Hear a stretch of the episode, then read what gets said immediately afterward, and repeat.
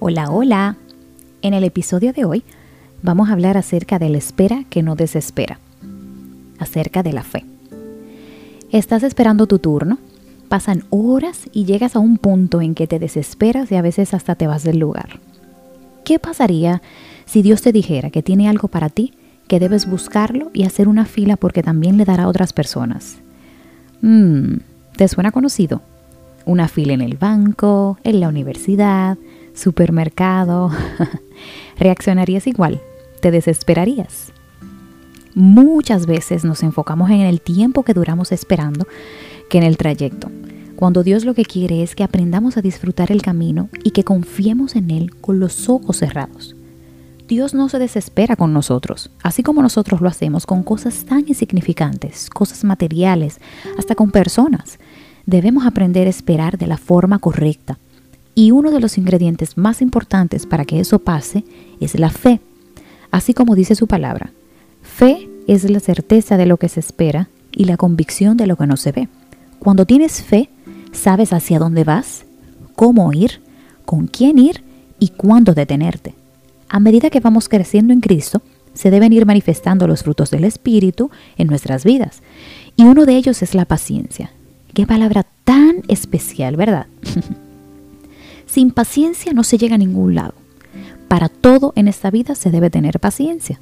Pero te doy un consejo. No le pidas a Dios que te dé paciencia, porque ésta trae consigo prueba. Aunque lo más lindo de todo este proceso es que la prueba de vuestra fe produce paciencia, dice en Santiago 1.3. Cuán bueno es Dios, que nos prueba para sacar lo mejor de nosotros y hacernos ver las cosas que estamos haciendo mal. La vida del cristiano es una vida de espera completamente. Esperamos que seamos transformados en este cuerpo corruptible a uno incorruptible y así poder ser libres completamente de este cuerpo de pecado y muerte. También que el Señor Jesucristo regrese por su iglesia, para así poder ver cara a cara al que amamos sin haberle visto. Que Dios responda a nuestras peticiones, para poder tener el gozo cumplido en esta tierra de todas sus promesas. Este camino no es de comenzar. Este camino ciertamente tampoco es de aguantar mucho tiempo. Este camino es de esperar hasta el final y aún más allá de la muerte. Dicen por ahí que las mejores cosas toman tiempo, y es una realidad que a Dios le gusta hacerse esperar, porque es muy grande y hermoso todo lo que Él nos quiere dar. ¿Sabías que la profesión del cristiano es esperar? Los cristianos llegamos graduados al cielo en la profesión de la esperanza.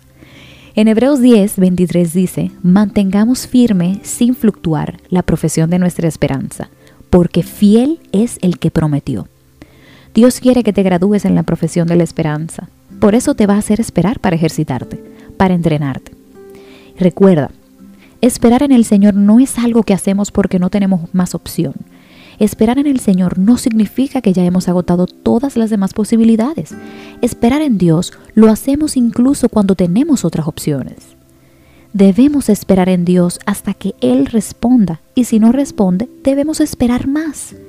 Si consultamos a Dios y abandonamos la oración porque no nos ha contestado aún, es como si nunca hubiéramos consultado a Dios. Esperar no es quedarse sentado viendo al cielo a ver qué pasa. El tiempo de la espera es el tiempo de la batalla de la fe del cristiano.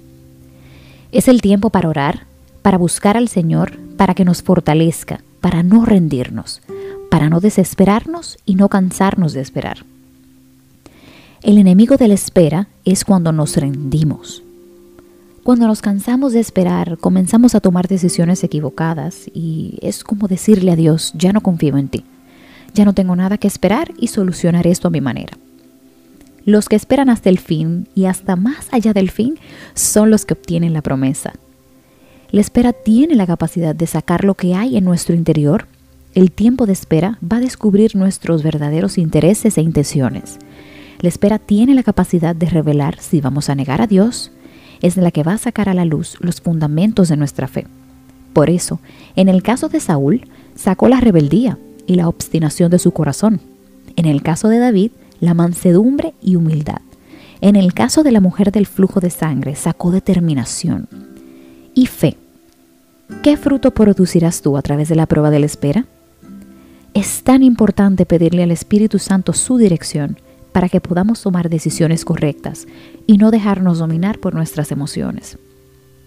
En ese día, pídele al Espíritu Santo que sea tu guía y que te muestre por cuál camino ir, que tus emociones sean dominadas por Él y nadie más, que ciertamente la prueba de tu fe produzca paciencia para que puedas ser de testimonio en tu casa, tus estudios, tu trabajo y en cualquier lugar a donde vayas.